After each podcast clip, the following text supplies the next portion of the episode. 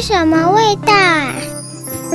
是美味、趣味、书香味，还有人情味，最耐人寻味的南头都在。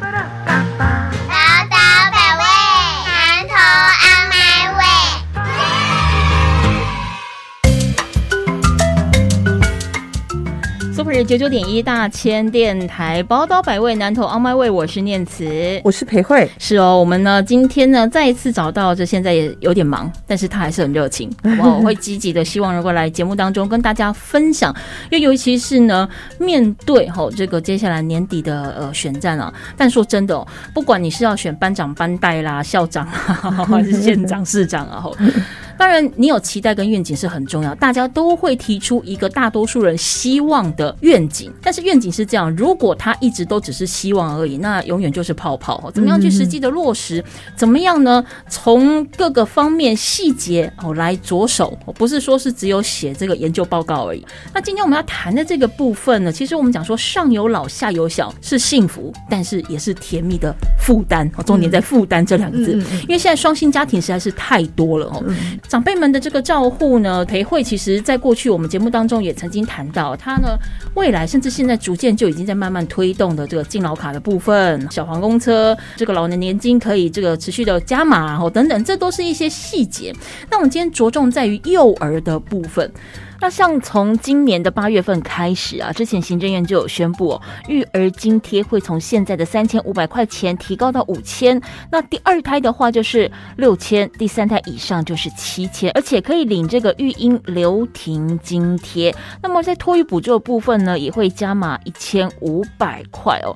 那当然，呃，逐步在实现所谓的零到六岁国家一起养的这样的一个中央政策的状况之下。上有政策，下怎么样？因地制宜的要有对策呢？我们讲双薪家庭哦，老人家可能或许有的呃行动不便哦，但是他还是有自理的能力。嗯，但小朋友呢，爸爸妈妈如果必须他要上班到七晚八晚，甚至有一些行业的类型就是以晚上工作为主，比如说餐饮服务业哦，比如说观光旅宿业哦等等，那孩子该何去何从？裴辉，我们先来聊一下你现在所看得到的难头在于。小朋友托育的这部分，面临到了哪些挑战或问题？我我讲一个很现实的，就是我们有个朋友，他是单亲，他是爸爸，然后他的小孩啊，他大概是差不多一岁多两岁吧，嗯，就可能离婚，然后就自己带。那他是厨师啊，哦，所以他的上班时间常常礼拜六、礼拜天都在上班，甚至于晚上下班比较晚。对，所以他一开始的时候啊，他去找到了托育的保姆，嗯嗯，保姆也很愿意帮他带。可他说啊，礼拜六、礼拜天也要带，晚上有时候也要带，他没办法，所以他再去找了第二个保姆，就是帮他带礼拜六、礼拜天晚上，分两个不同的人，不同的两个保姆。嗯，然后你猜这个年轻的厨师，他每个月。有剩下钱吗？当然没有，这个完全没有，差不多应该也要四万三四万左右。对他几乎都是要跟他的哥哥姐姐啊，或者是他的家人啊来提。那我觉得至少我听到他的故事的时候，我还知道说哦，至少他的家人是愿意支持他的，因为他的家人哥哥姐姐也都在工作，所以也没办法形成了这样子一个难题。那甚至于那个阿妈年纪也大了，没办法说照顾那么小的婴幼儿这样子。然后他那时候还很感谢，他说嗯，还好他找到的。的那个晚上啊，或者是假日愿意帮他带的是他的同学，因为他的同学也结婚生小孩，是个人自己的小孩，然后就去去考托育执照，然后就来当保姆这样子。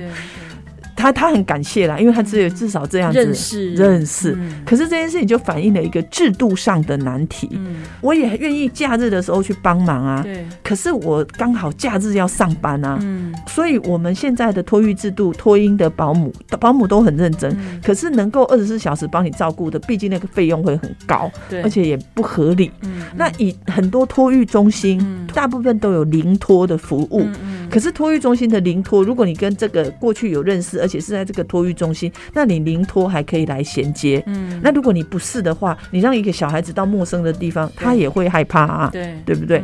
所以我在想这件事情的时候，我就觉得说。不行，政府要担起这个责任，并不是说政府要来帮忙带小孩，而是如果你愿意是非假日的晚上的，甚至二十四小时零托的，在既有的爸爸妈妈支持之外呢，政府也给予相对应的补贴。嗯，这是一个。第二个，我们需要来设置一个讯息的中心嘛？假设我要找二十四小时保姆，我人在举例了，我人在鱼池的街上，我也要在这临近的保姆啊。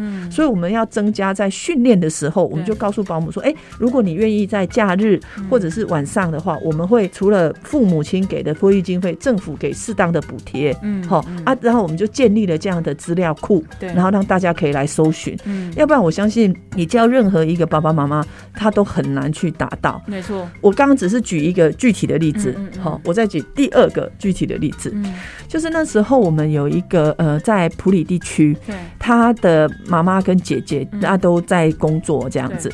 有一个我的朋友，他说他的妹妹平常也是双薪家庭，然后呢，先生也很认真工作，可是好像脚不小心受伤，所以要开刀住院。五天吧，五天。他说他实在找不到晚上愿意帮他带的，所以他就把这个孩子也是婴幼儿，对，请妈妈跟姐姐带。对，那我们觉得说，哎，这应该还好，还不错啊，至少有家人愿意。对，结果呢，我的朋友跟我说，他说，哦，那一个礼拜他们家天翻地覆，不是不愿意带小孩，哦而是太久没有带婴幼儿了。哦，那个技术啊，那个方法都啊，所以也未掉也行了。对，也未掉。啊，暗时啊，骂骂好，伊嘛无法度啊。啊，伊讲因妈甲伊好家在是因妈甲伊大做伙，所以两个人啊，个会使互相收听一下安尼吼。他说：“哦，这样真的是不行。”我说：“对，如果今天我们有一个二十四小时托育的支持，我我我也不赞成说零托都带给不认识的人啊，而是愿意来多一些补贴。那我必须要讲，这个不是只是经费的补贴，你前期的这个训练啊，还有这个这个讯息平台的建制，这个都要完成。啊，我那一天在跟他聊的时候，我就说。”我觉得我们南投真的需要二十四小时零托服务，或者是托育服务啦。对，那我我为什么有人说，那你为什么不盖一个二十四小时的托育中心？我讲。哎，你是唔知啊？囡仔是第四界的呢，不是囡仔拢伫南岛区啊、超顿顶啊、第三顶呢。它其实是各地的，所以我们应该把这个制度完成，建立这个平台，然后大家可以搜寻得到，这样才是一个比较能够长远运作的机制。所以我跟大家讲，南投，嗯，还有第三个类型就是观光业的从业人员多，尤其是只要是假日的时候，民宿、饭店啊，对，啊，有的人说，那可不可以跟保姆讲说，我们就是礼拜六礼。礼拜天，然后休息礼拜三、礼拜四，我说这个都可以，你去谈，只要他愿意形成这个制度，刚好保姆休假的时候就刚好跟你排休是一样的，那是最完美的。可是你也要想哦，有的保姆不带两三个，他不见得每一个都是观光业者啊。没错，他总不能我跟这个观光业者说休礼拜三、礼拜四啊，另外一个在银行上班的一样休礼拜六、礼拜天，那那样保姆不是星期一到星期天都没有休假日了吗？对，所以我要说的事情，这件事情说难有难度，可是不做就没。办法去展开，所以未来只要我当县长，我会来建立这个机制。嗯嗯，比较重要的是一个平台的概念。对对对，因为我们怕的不是说你要固定托育的，因为你要固定托育的，你大概只要找得到，比如说，哎，我这猫我给你讲，我吹就陪会这类保姆，我们两个只要谈定了，说，哎，你愿意接受帮我带好，比如帮我带从下午三点带到晚上的十点，我们两照谈完就 OK 了。对对，但怕的是什么？我处理可能五十多人，还是我自己本身会慷慨，还是身体健康出状后，我临时有个三五天，我必须要拜托人家照顾，但我找不到人的，对对对，这就非常麻烦了。对对对，提供打给那网络 Google Google idea，，对对对，有的就像裴伟讲，因为我们现在呃保姆可能最多可以带到四个，好，那这个保姆听说哎他只有带三个，我好像还有一个的扣打哦，但不好意思哦，他那个一个的扣打可能不是你孩子的这个年龄的这个扣打，天马就尴尬呀，对不对？对对对，就就是形成一个合作的共享平台。我们待会再来请裴慧跟我们聊。很多人说啊，你蔡培慧哦，攻击这种政策哦，的是你在这帮啦，你在想啦，你的假想啦。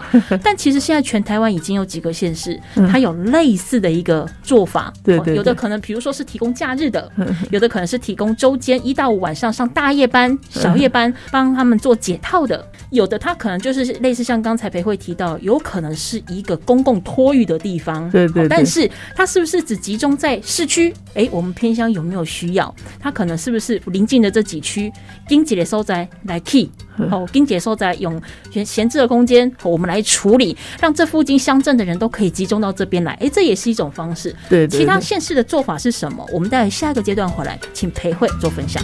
好。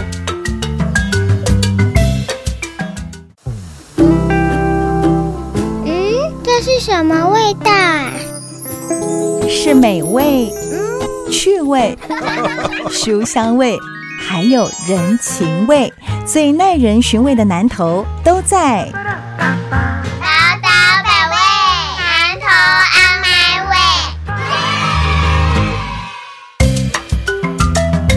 宝岛百味，南投 On My Way，我是念慈，我是裴慧，是我们跟裴慧啊，今天在聊的呢，就是幼儿托育这件事情哦。当然，现在大多数的县市政府当中，一定都会有所谓的合格保姆，也有一定的培训，然后也有相关的这个补贴哦等等，甚至像蔡英文总统所提出来的零到六岁哦，国家陪你一起养哦等等的这一些费用的补贴，不管是给保姆或给家长，它各式的方方面面都有。但是补贴是一件事情，但不得是厉害垂无郎和这样补贴。垂波保姆，你没有办法完成这一个动作，你也没办法得到帮忙嘛，吼。呃，我们前面一节也有提到，你哪是公利息够点，拜到礼拜一顶爱托育，哎，哦，你就找到双方合意的保姆就结案了。礼拜一到礼拜五要托育的，同理可证。可万一今天如果说我有一个什么样的临时状况，我不会让你顾到一个月甚至更久。我可能撒狗缸，哦，可能几零礼拜，那那娘娘，哦，我要怎么样去处理这个临时托育的问题，就很重要了。我们刚才也提到说，呃，其他有几个县市也有类似这样子的一个二十四小时，或者是夜间托育的经验，好，可能台北啦、嘉义啦、高雄啊等等，哈，都有因地制宜嘛。培慧这部分是不是先来跟我们分享一下你看到的可能其他县市的成功经验是什么？那又可以取哪一些的优点放到南头来做？OK，刚刚讲因地制宜实在是太准确了，我再一次的强调因地制宜，就是我在讲二十四小时零托的时候，呃，除了我刚刚讲的真实故事，不管是普里的这个呃妹妹的先生开刀啊，或者是说单亲的厨师爸爸啊，哈。在南头要怎么做？对我我必须讲，我我第一次注意到二十四小时临托服务是从高雄市长陈其迈的脸书。那我也注意到他们有做一个官方的这个托育中心，是晚上也可以的。而且他们要处理的不只是说观光业，比如说有一些护士啦、新手妈妈啦，或者是刚好家里有一些呃小状况啦需要的，所以他是在托育中心加强二十四小时的临托服务。但是高雄市跟台南县就不一样喽。高雄市的有市区聚集的人口嘛，所以它设在这边的临托服务，可能就是大家要诶把孩子带去这里也比较方便，交通也方便。对对，可是南投不是哦，南投是。德西宫就算是最大的人口区域，呃，南投市或草屯镇也都还在十万人以内呀。哦，所以那时候我们在讨论这个政策的时候，我们不是只有我自己谈，我也邀请了一些妈妈来谈。然后我记得那时候非常多人就说，应该是要来补助愿意做晚上或二十四小时零托的保姆的托育津贴。嗯，因为这样子你托育津贴就是以时来计算的嘛，那至少会加强他愿意担任这个的意愿。嗯，啊，另外就是要建立。这个平台让有意愿的人两方嘛，一个是需求，一个是愿意照顾的，能够连接在一起。对，我记得那时候我在鹿谷，然后平常做茶，但是这个妈妈她也孩子大了，她也愿意当保姆，是有执照的保姆。然后我那时候在鹿谷的一个村庄看到她，哦，她家里的设施都做得很好，为了孩子，而且他带的不多，就两个。对。然后因为他觉得这是他，他也愿意跟孩子们一起长大嘛。那他觉得二十四小时临托，他愿意，因为他觉得我当心啊，吼，这买是刚到沙港。啊，而且嘛，毋是就多爱负担，伊也个会看咩？嘿，伊会看紧，伊会看紧。啊，我迄阵阵在甲讲的时阵，伊伊嘛感觉讲，你嘛叫托育啦，我们是二十四小时啦。你迄毋是干啊？这个空间开二十四小时，我保姆嘛爱去遐生活，等到小快一寡较无方便，因为我当时还没有囡仔的奶粉啊，是各式各样的。其实它就是一个生活方式的延伸嘛，哈。我说的，所以我觉得大都市有二十四小时托育中心，OK，很好，因为它的需求量跟服务量够。可是农村地区或者是像我们这种城镇型的南投县，我比较倾向是有这个计划，有这个平台，然后来支持愿意做二十四小时的，这个要加强训练。嗯，好，这是一种。那另外一个就是我们在讲二十四小时零托的时候啊，我必须要讲，就是说他应该要有一个跟我们现在的保姆协会啊，或者是说有受训练的人有一个区域性的的连接啦。你比赛讲跟他训练诶超盾顶的人、南岛企的人，你这个偏向划区，对，它有可能划区。比如说我举例，竹山路谷这是一区，然后南投中中寮或者是民间这是一区，然后草屯呃也是跟中寮比较近，然后呃普里跟国姓鱼池就是会用区域性的。这样子，你要来补补充人力。啊，或者是举例我在普里真的这个两个保姆愿意做二十小时的，可能呃已经额满了，那至少我到隔壁的鱼池也还算开车二三十分钟都还算可以补强，所以我会以区域性来把这个能量给给对接了，对对对接。嗯哼，其实我们在讲说它因地制宜很重要，南投是一个状况，高雄它是都会区是一个状况。那其实我这边有看到像台南哦，因为台南有南科嘛，哦，那它一方面就是年轻人会比较多，年轻的工程师。那如果又有新婚家庭、小家庭的一个需求的话，他们反而是社会局在可能南科附近试办这个夜间社区公共托育家园，就是考量到一些工程师也爱熊哑巴呢，吼，那没有办法这做托育，他可能就是晚上的十点到隔天早上的九点，他会针对科学园区的人来做这样子的一个工时，因为家里人熊半西干弄差不多，对哦，所以他可以做一个统瓜性的。整理，对，所以说是不是一定要用一个集中式的方式去管理？我觉得未必。那像裴威刚才提到，就有点简单来比喻，克林德西清楚跟林掐夜间加成。哎，你 对不对？我觉得念慈，你今天讲的这个因地制宜、夜间加成都很好哎。那我这样多爱，选工我暗时哎，困没起爱给弹几瓜，但是我毕竟还是这么晚出来，我为你服务，那你让我多有一点点呃补贴，我觉得这也是很合理。我我记得我跟你讲，我有一次。是在吉吉，然后就遇到一个产销班的大姐，然后一个阿公哦。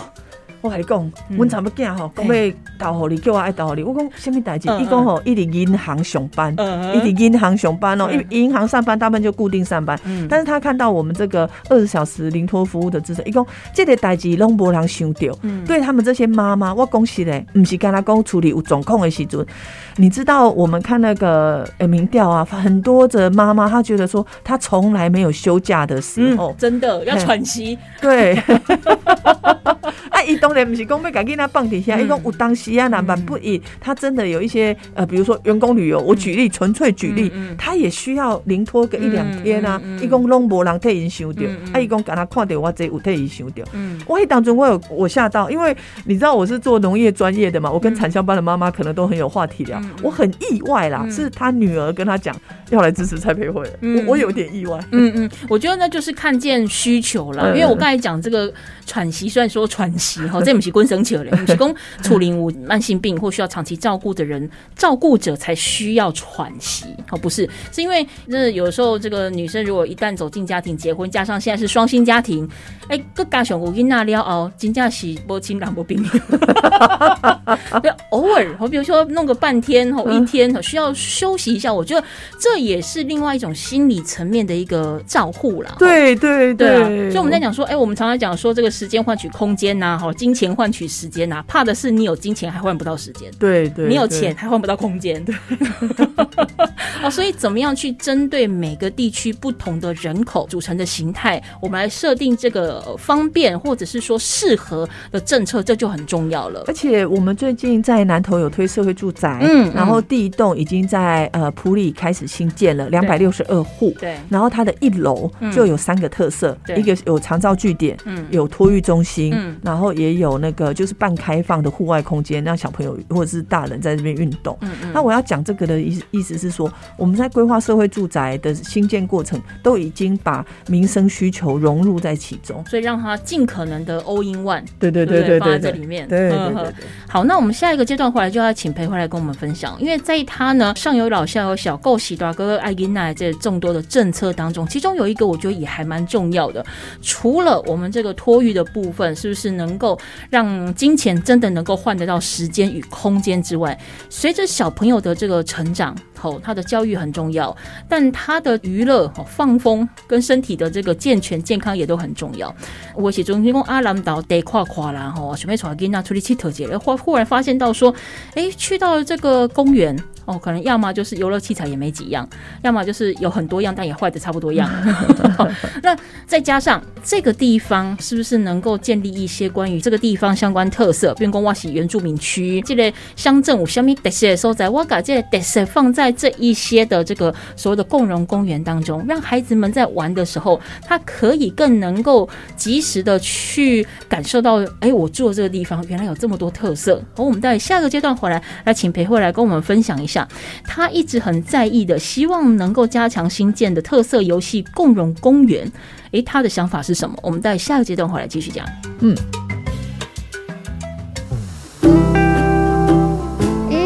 这是什么味道？是美味、趣味、书香味，还有人情味，最耐人寻味的南头都在。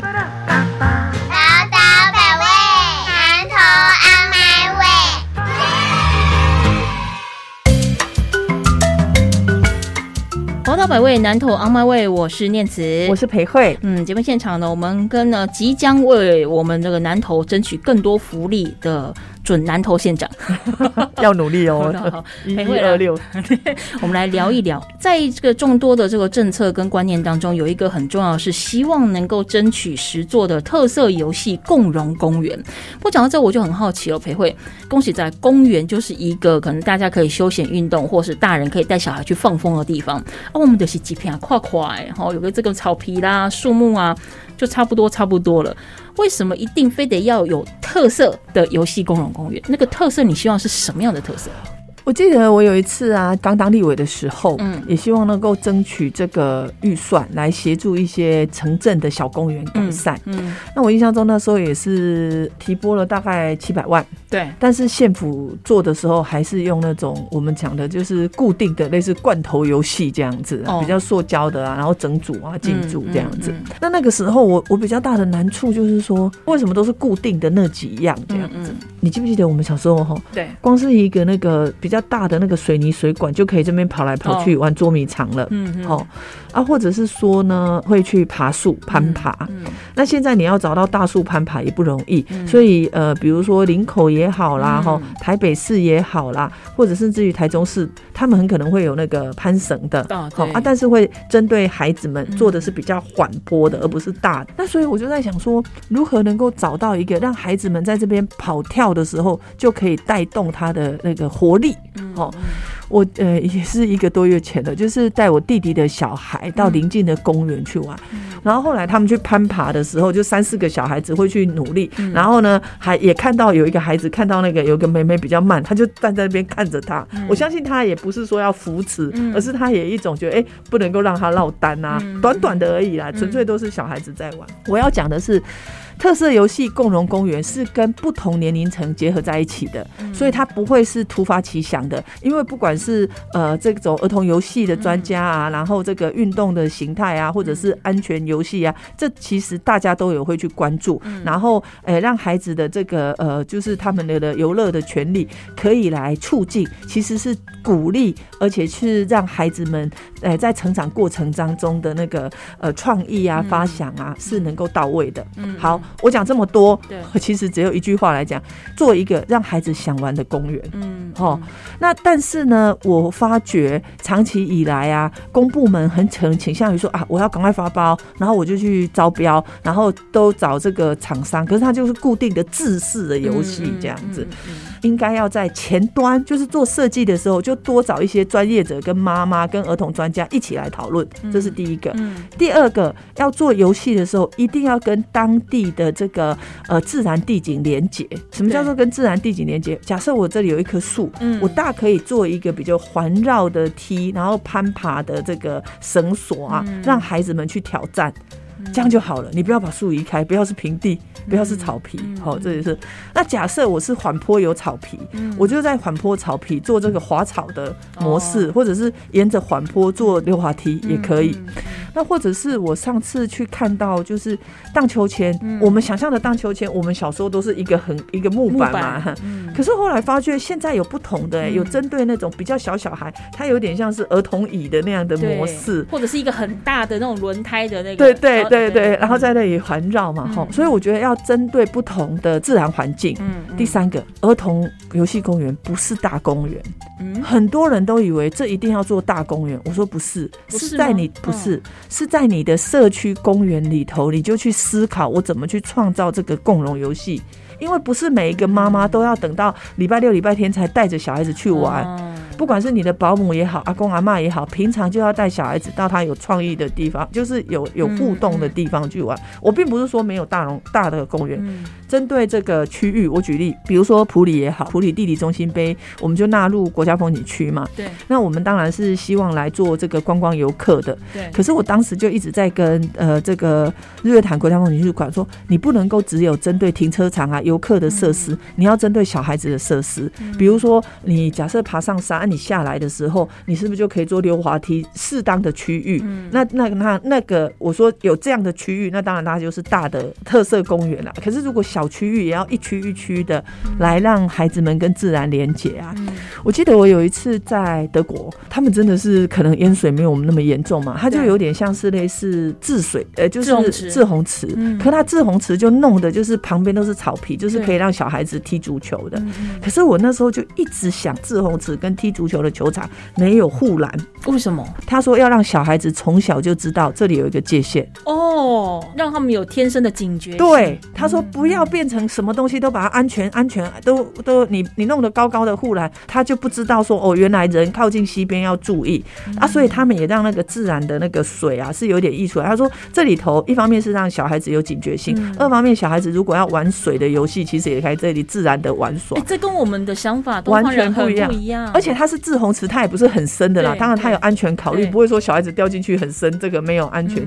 他们的设计并不是说啊，没有顾虑到小孩子的安全。他们是觉得，哎，在这个志洪池也不是很深，只是积水的区域、自然的环境，然后就不要让跟足球场有护栏。嗯嗯，这件事情对我是有一些冲撞的。我想说，What day 嗯，原来你跟孩子们要训练他成长啊，在自然环境是要这样日常生活就慢慢累积。嗯，而且我还蛮赞同裴辉刚才提到就。就是不管你公园要放在哪里，大公园或小公园都好，可是你可以应用当地的它一个地景地貌去做这个设计。哈。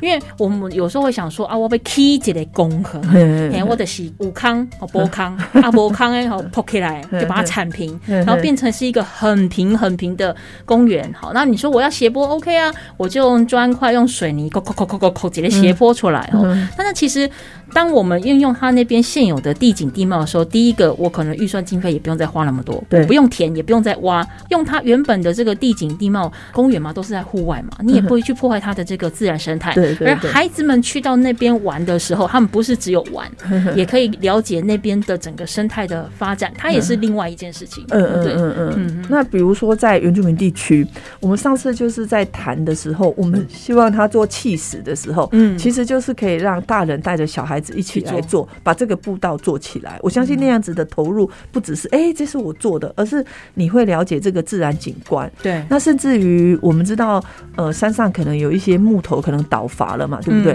我们倒伐的自然环境啊，它可以做一个自然的，能让小孩子攀爬的，对，或者他倒下来枯木，你弄个木梯子什么，让他爬过去再爬回来。对对啊，当然这个在规划设计的时候，为什么说我前期会邀请专家，然后儿童的或家长一起来讨论？我就是不要变成是只是发包，然后。做一个罐头的玩具这样子，也是提高安全性啊。因为其实像我们刚才讲，虽然说很简单，这个枯木倒下来的时候，我们可以依它因地制宜去做一个。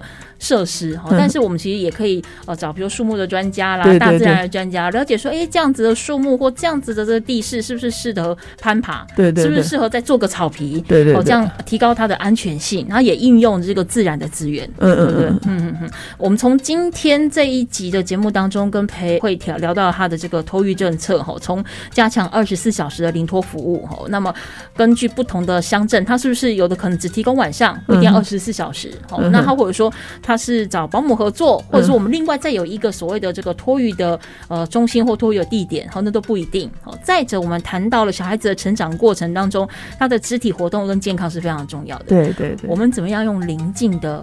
自然环境邻近的设施，去做一个特色公园。而那个特色不是说我弄了很多的钢筋水泥，我放了很多特色的玩具才叫做特色。是如果我今天搞不好，就是用麻绳绑绑在树上，然后做个荡秋千，然后或者说可以弄个木梯子，然后弄个什么木管，然后让他们全边爬爬跳跳。这就是属于那个地方他们专有的特色，而别的地方找不到的。对对对对对对。所以提高呢我们的这个小孩子的娱乐跟托育的安全，其实也是可以让更多的年轻人愿意留在南投，那甚至稍微平衡一下南投老龄化的问题。我们要努力经济发展、孩子教养。没错。好，我们今天非常感谢裴慧跟我们聊了他的托育政策，谢谢裴慧哦，谢谢念慈。